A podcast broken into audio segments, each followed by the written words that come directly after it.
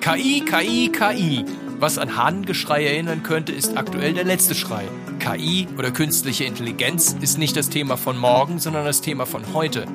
In der gesellschaftspolitischen Debatte, in Wirtschaft und Politik und natürlich an der Börse. Kritische Stimmen sagen, dass ohne den ganzen Trubel um die künstliche Intelligenz an der Börse eher traurige Zeiten herrschen würden, statt dass Indizes auf Höchststände klettern. Und immer wieder ist es ein Unternehmen und seine Aktie, das im Fokus steht. Besonders nach Vorlage der jüngsten Geschäftszahlen. Nvidia.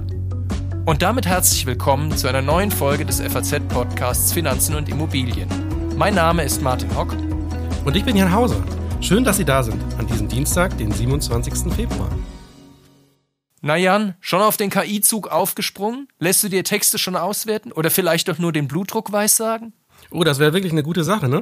Wenn ich mir jetzt sagen könnte, was, wie meine Körperwerte sich künftig verhalten, dann könnte ich ja vielleicht besser aufpassen oder was anders machen. Aber nein, bei mir ist es noch nicht so weit. Da muss man noch mal gucken, wie es weitergeht. Es ist jedenfalls sehr spannend. Zum einen als Journalist ist natürlich auch wichtig, wie künstliche Intelligenz die Welt verändern kann. Da geht ganz viel und wahrscheinlich kann man sich noch äh, manches gar nicht vorstellen, was dann möglich ist. Und auch für uns persönlich irgendwie, wie es meine Welt verändern kann und natürlich auch, wie wir als Journalisten dann künftig arbeiten. Ja, wir testen bei der FAZ schon einige mögliche Anwendungen in einigen Bereichen. Soweit, dass wir hier Artikel von KI auch nur entworfen werden, sind wir natürlich nicht, aber etwa im Bereich der Verarbeitung natürlicher Sprache, also ganz simpel etwa diesen Podcast zu transkribieren, da testen wir das schon durchaus aus. Damit wir den Podcast am Ende nämlich auch lösen können, ja, das machen wir. Genau, da muss man aber dazu sagen, dass es auch noch nicht immer so ideal funktioniert und ohne menschliche Hilfe komplett geht. Wobei der FAZ sonst künstliche Intelligenz eingesetzt wird, äh, taucht das auch immer auf und wird namentlich kenntlich gemacht. Also hier im Podcast sind wir noch wirklich selbst, ich und Martin, die jetzt hier reden und keine, kein Roboter oder ähnliches. Das wäre ja noch schöner.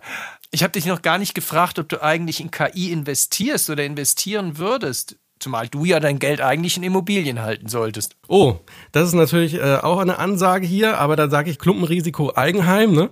Das wäre vielleicht nochmal ein Thema für sich. Ähm, sonst natürlich gut, wenn man seine Kapitalanlage da ein bisschen weit streut und nicht nur auf das eine setzt oder auf das andere. Wobei, wenn man jetzt guckt, was so ein klassischer Anlagetipp ist ja der, ein ETF, ein ETF-Sparplan. Wenn man da reinschaut, äh, dann kann man schon sehen, da sind einerseits viele Tech-Aktien drin und eben auch Nvidia zum Beispiel, aber auch Immobilien immer dabei. Also da kann man schon sich ganz gut aufstellen. Ja, Nvidia, damit sind wir ja auch schon beim Stichwort, denn mit einem solchen Themenunternehmen wollen wir uns ja heute beschäftigen und da fragen wir mal unseren Kollegen Franz Nestler, was davon so zu halten ist. Hallo Franz, einmal mehr willkommen zu unserem heutigen Podcast. Hallo Martin, freue mich sehr, heute bei euch wieder mal mit dabei zu sein. Ja, das ist schön. Die Aktienmärkte haben ja immer so Lieblinge und Stories und dazu gehört eigentlich auch gar nicht erst seit neuestem Nvidia. Ich habe die geistig ja noch immer unter Grafikkarten abgebucht, aber darum geht's ja wohl nicht. Worum geht's denn dann? Na, ganz falsch bist du nicht. Nvidia ist jetzt ein Konzern, der ist knapp 30 Jahre alt und die sind mit Grafikkarten tatsächlich groß geworden und die sind unter Gamern immer auch noch sehr beliebt. Aber womit sie jetzt eigentlich viel mehr ihr Geld verdienen, nämlich mehr als zwei Drittel der Umsätze, das sind Chips für künstliche Intelligenzen. Also sie produzieren Chips, die sind direkt darauf zugeschnitten, den Anforderungen künstlicher Intelligenzen am besten und am schnellsten nachzukommen. Und deswegen sind sie gerade auch so ein Hype-Thema, weil künstliche Intelligenzen in aller Munde aktuell sind. Und das hat an der Börse natürlich mit dem Aktienkurs einiges veranstaltet. Wie sieht's denn da aus? Wie ist das so gelaufen? Ja, ich habe tatsächlich heute noch mal ins Archiv geschaut, wenn ich die letzten Jahre immer über Nvidia geschrieben hatte. Und tatsächlich ähm, im Jahr 2018, also mittlerweile vor fünfeinhalb Jahren, hat Nvidia noch bei rund 50 Dollar notiert und damals hatte ich schon geschrieben, dass das eine heiße Wette auf die künstlichen Intelligenzen ist. 2021 war es dann schon bei 200 Dollar und mittlerweile sprechen wir bei einem Kurs von knapp 800 Dollar und so richtig scheint da die Hosse bei Nvidia kein Ende zu finden. Naja, das ist ja einerseits schön, denn wer hat Kursgewinne nicht gerne? Aber Thema KI, ne, hast, hast ja gerade gesagt, du hast ja schon 2018 diese Wette auf den KI-Boom da ausgerufen. Aber ist es nicht insgesamt eigentlich zu früh, wenn man diese Technik anguckt, jetzt schon diesen großen KI-Boom auszurufen? Nee, das kann man so sehen. Man könnte aber auch gerade so sehen, dass der ganze Markt ist gerade wahnsinnig schnell und groß am Wachsen. Und wenn dort jetzt einer schon mit dabei ist und weit von mit dabei ist und Nvidia hat da noch einen technologischen Vorsprung, dann kann das jetzt schon gerade eine sehr gute Wette auf künstliche Intelligenzen sein. Natürlich, es ist wie bei jeder Einzelaktie. Ne? Eine Einzelaktie ist ja immer eine Wette darauf, dass dieses Unternehmen einen Vorsprung vor irgendjemand anderem hat. Das kann sich schnell ändern. Vielleicht hat nächstes Jahr Amazon einen Wunderchip erfunden oder Tesla oder, oder Alphabet oder Microsoft oder einen Spieler, den wir noch gar nicht kennen. Aber Stand jetzt ist Nvidia, wenn man in die Hardware für künstliche Intelligenz investieren möchte, schon sowas wie State of the Art. Okay. Frag mich auch neue Techniken an der Börse. Das hat ja immer solche Zyklen. Zuerst wird also gigantisches erwartet, dass das alles die Welt verändert und die Kurse steigen auch wie verrückt. Und wenn ich mir diesen Nvidia-Kurs jetzt mal so angucke in den vergangenen Monaten, dann, dann passt das ja so ein bisschen zu. Aber dann kommt nach dieser ersten Hype-Phase erstmal so eine Enttäuschung und dann gibt's ein bisschen Leerlauf. Dann setzt sich die Technik erstmal so richtig durch und wird dann realistischer bewertet. So war es ja beispielsweise im Internet, so war das auch mit Eisenbahnen und so weiter und so weiter. Und Privatanleger verlieren aber in dieser ersten Hype-Phase gerne eine ganze Menge Geld. Wo siehst du jetzt Nvidia in diesem Zusammenhang? Ich glaube, wir sind da wirklich noch ganz am Anfang von künstlichen Intelligenzen. Ich meine, ähm, letztes Jahr kam ja erst dieser Chatbot ChatGPT raus, dass man den überhaupt so ein bisschen mal genutzt hat und gerade sind vielen Unternehmen ganz zarte Pflänzchen von künstlichen Intelligenzen. Aber wir sind da wirklich, glaube ich, was die können und was die machen könnten, noch ganz, ganz am Anfang. Und deswegen sehe ich da auch noch Nvidia in einem ganz frühen Status. Und das habe ich gerade auch gemeint, als ich die Konkurrenz genannt habe. Es kann durchaus sein, dass nächstes Jahr jemand anders einen Wunderchip entwickelt. Ich meine, diese Dinge, die sind wirklich sau selten und sau teuer. Das ist äh, ein Mix, der für Anleger natürlich richtig gut ist, allerdings nicht für die, für die Unternehmen, die, die da mit dabei sind, weil sie haben dann nur sehr wenig Auswahl. Und so ist es zum Beispiel das Meta, also der, der Konzern von, von Mark Zuckerberg, die haben jetzt erst angekündigt, ähm, sage und schreibe 350.000 dieser Chips zu kaufen. Das klingt jetzt erstmal nicht viel, 350.000 dieser Chips, aber einer davon kostet allein ungefähr 40.000 Dollar. Und das ist nur ein Konzern, der dort gerade ein riesiges Geschäft mit Nvidia abschließt. Und daraus bezieht sich aber auch diese Hoffnung. Nvidia hat gerade diesen Vorsprung, aber wo geht's da in den kommenden Jahren weiter und findet Mieter vielleicht einen anderen Abnehmer oder nicht? Deswegen, ich bin der festen Überzeugung, wir sind da noch ganz am Anfang von dem, was kommen würde und kommen könnte. Und lass einmal den ersten echten Konkurrenten von Nvidia entstehen. Soweit sind wir ja noch nicht. Wir sind da, dass mhm. Nvidia, dieser H100-Chip, ähm, der so State of the Art ist, den gerade jeder kaufen möchte, ist gerade das, was man haben möchte. Aber das kann in zwei, drei Jahren jemand ganz anders sein. Aktuell, sagt auch der Nvidia-Chef selbst, sieht er aber die Prognose, dass es die nächsten Jahre noch genauso weitergehen wird. Ja, die Chipsindustrie, die ist ja sowieso sehr zyklisch. Das ist jetzt ja schon erwähnt, dass andere Konkurrenten, ja, wie, wie soll man es sagen? Also wie, soll, wie, wie weit sind die da eigentlich? Also, dass AMD und Intel sich natürlich dann bei Chips nicht die Butter vom Brot nehmen lassen wollen, aber vielleicht jetzt auch mit Nvidia nicht, nicht mithalten können, ist sicherlich das eine, aber auch Eigenentwicklung, hast es auch schon gesagt, Amazon und so weiter, könnten, könnten da sein. Also die Frage ist eigentlich, wie groß ist der technische Vorsprung, wie lange hält dieser technische Vorsprung und, und das ist natürlich noch viel wichtiger, wenn es um die Aktie geht, jetzt, wo die schon so gut gelaufen ist zuletzt und ähm, naja, und in der Zukunft vielleicht mehr Konkurrenz droht, ist man da als Anleger nicht jetzt eigentlich schon zu spät? Und wie das halt öfter mal so ist, wenn man darauf aufmerksam wird, ist es auch schon rum? Dieselben Fragen habe ich tatsächlich auch die letzten Male, als ich über Nvidia geschrieben hatte, ähm, beantwortet. Und damals war der Kurs jeweils noch die Hälfte. Deswegen äh, könnte ich sagen, so vielleicht ist es zu spät, vielleicht auch nicht. Ich habe mir aber mal in Vorbereitung auf das Gespräch nochmal angeschaut, was so Analysten meinen. Ähm, und tatsächlich ist es so, die Finanznachrichtenagentur Bloomberg, die befragt ähm, regelmäßig Analysten, wie die zu einzelnen Papieren stehen. Und von rund 65 befragten Analysten empfiehlt kein einziger das Papier zu kaufen und 59 das zu kaufen. Also nur sechs empfehlen, boah, erstmal bisschen abwarten. Äh, das ist natürlich schon eine überragende, ja, eine überragende Mehrheit davon. Und so der Frage mit dem technologischen Vorsprung, ich glaube, das ist ein Punkt, der da gerade reinspielt. Der andere ist aber auch, der Markt wächst einfach gerade unglaublich. Also ich glaube, selbst wenn jetzt irgendeine andere Firma den nächsten Wunderchip vorstellen würde, würde der Markt immer noch schnell genug wachsen, damit Nvidia dort weiterhin gute Gewinne einfahrt. Und das möchte ich noch ganz kurz mit einem Beispiel unterlegen. So war es jetzt zum Beispiel so, was jetzt so in den letzten Quartalszahlen ähm, zu sehen war, dass Nvidia mit China keine Geschäfte mehr machen konnte. Mhm. Und da haben viele Analysten schon gedacht, so, oh, das ist aber gar nicht gut, weil gerade viele Länder in Asien sind dafür 20 bis 25 Prozent der Umsätze verantwortlich gewesen. Und das konnte Nvidia aber einfach durch die steigende Nachfrage ausgleichen und die Chips anderen Abnehmern geben.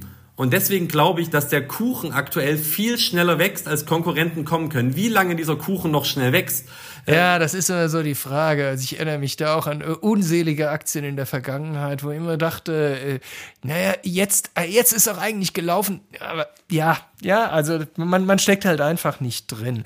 Also ähm, du hast gerade die Analysten erwähnt, ähm, die meisten davon sind ja sehr positiv. Also man kann ja auch Dinge so und so sehen. Also ich habe da irgendwo gelesen, dass also Nvidia im Prinzip noch so seine Produktion des Jahres noch gar nicht so verkauft habe. Ähm, naja, kann man, das kann man dann so oder so sehen. Analysten sagten, ja, aber das zeige doch nur, wie groß die Nachfrage war, weil sie da schon im Vorlauf sind. Andere sagen, hm, Angebot größer als Nachfrage ist ja auch nicht so gut, aber das ist eigentlich interessanter fand ich eigentlich einen Analysten, der so sagte, na ja, also in den letzten zwei Quartalen hätten immer mehr Startups, die Nvidia selbst mitgegründet und hätte und mitfinanziert, wären immer größere Kunden von Nvidia geworden. Und das, äh, da wurde ich auch ein bisschen hellhörig. Ja, also ich glaube einfach, weil KI gerade in aller Munde ist und Nvidia natürlich durch diese wahnsinnige Kursentwicklung auch gerade einfach viel Geld übrig hat, steckt das Unternehmen halt das Geld da rein, wo sie, wo sie gerade auch Expertise haben. Und das sind künstliche Intelligenzen. Deswegen ist es nicht sonderlich verwunderlich, dass sie auch ihre Chips an eigene naja, Tochterfirmen ist zu viel gesagt, aber ich sag mal an unterstützende Startups mitgeben. Aber ich hatte ja gerade dieses Beispiel von Mieter genannt. Und gerade diese ganzen Großkonzerne, und da kannst du wirklich hernehmen, wen du möchtest. Da kannst du Microsoft nehmen, da kannst du Alphabet nehmen. Die setzen alle auf diese Chips von Nvidia, weil die diesen Technologievorsprung haben, weil die diese parallelen Prozesse, die dafür sehr wichtig sind, so gut umsetzen können wie kein anderer Konzern aktuell. Und deswegen, ich glaube, die Meinung von dem Analysten ist nicht falsch, aber sie ist so sehr überspitzt, dass sie, glaube ich, einen falschen Eindruck vermittelt. Also ich glaube, es gibt schon extrem viele Kunden auf der ganzen Welt. Ich habe gerade das China-Beispiel auch genannt, die sich um diese Chips reißen. Und auch wenn Nvidia irgendwann nicht mehr die absolute Nummer eins technologisch dort ist, dann wird es trotzdem genügend Anwendungen geben, die sagen so, wir nehmen auch den zweit- oder drittbesten Chip, damit wir überhaupt an die Chips rankommen. Deswegen wäre ich da nicht so pessimistisch eingestellt, sage ich mal. Mhm. Noch eine Frage, die vielleicht ein bisschen über Nvidia rausgeht. Was hältst du denn eigentlich von diesem ganzen künstlichen Intelligenzboom an der Börse so generell? Also Nvidia ist jetzt hier sicherlich eine größere Nummer. Es gibt ja auch viele kleinere Unternehmen, die da mit reüssieren. Wie schätzt du das ein?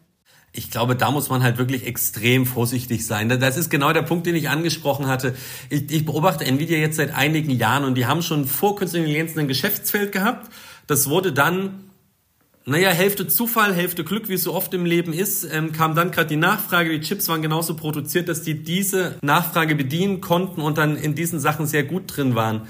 Und da würde ich sagen, da kann, da kann man sich auskennen. Aber es gibt, wie so oft, es gibt ganz viele Trittbrettfahrer. Gefühlt ist mittlerweile jede zweite Anwendung, die rauskommt, künstliche Intelligenz, obwohl es manchmal nur gefühlt eine bessere Excel-Tabelle ist. Deswegen wäre ich dort ja. wirklich ähm, extrem vorsichtig. Bei Hardware, das wird verbaut, da weiß man, was man hat. So, wenn ich das auf Software aber übertrage, da weiß man wirklich nicht, was ist denn da jetzt dahinter, die künstliche Intelligenz oder nicht. Deswegen bei so einem Buden wäre ich dann eher vorsichtiger als bei handfesten Hardwareunternehmen wie eben Nvidia. Aber das Thema wird uns sicherlich noch eine Weile beschäftigen, auch an der Börse, nicht wahr? Davon werde ich ausgehen, Martin. Na, das ist ja mal ein schöner Ausblick in die Zukunft. Franz, vielen Dank. Sehr gern. Auf bald. Jo, bis dann.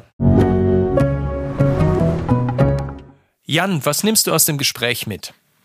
Ja, man hat jetzt schon gehört, dass Nvidia ja nicht einfach ein neues Unternehmen, ein kleines Startup ist oder ein x-beliebiges, das da irgendwie jetzt gerade nach oben kommt, sondern dass es wirklich ein Unternehmen ist, das mit der neuen Technik groß wurde und äh, auch ein arriviertes Unternehmen ist, das schon lange in diesem Umfeld unterwegs ist. Ich weiß das jetzt auch schon, erinnere mich gerade, dass früher Nvidia schon ziemlich gut war in Grafikkarten und da irgendwie so der Platzhirsch, der, wenn man einen guten Gaming-Computer haben wollte, da eben irgendwie nichts falsch gemacht hat, wenn man auf Nvidia gesetzt hat. Und daraus ist dann jetzt ja heute nochmal viel, viel mehr entstanden. Und bei dir?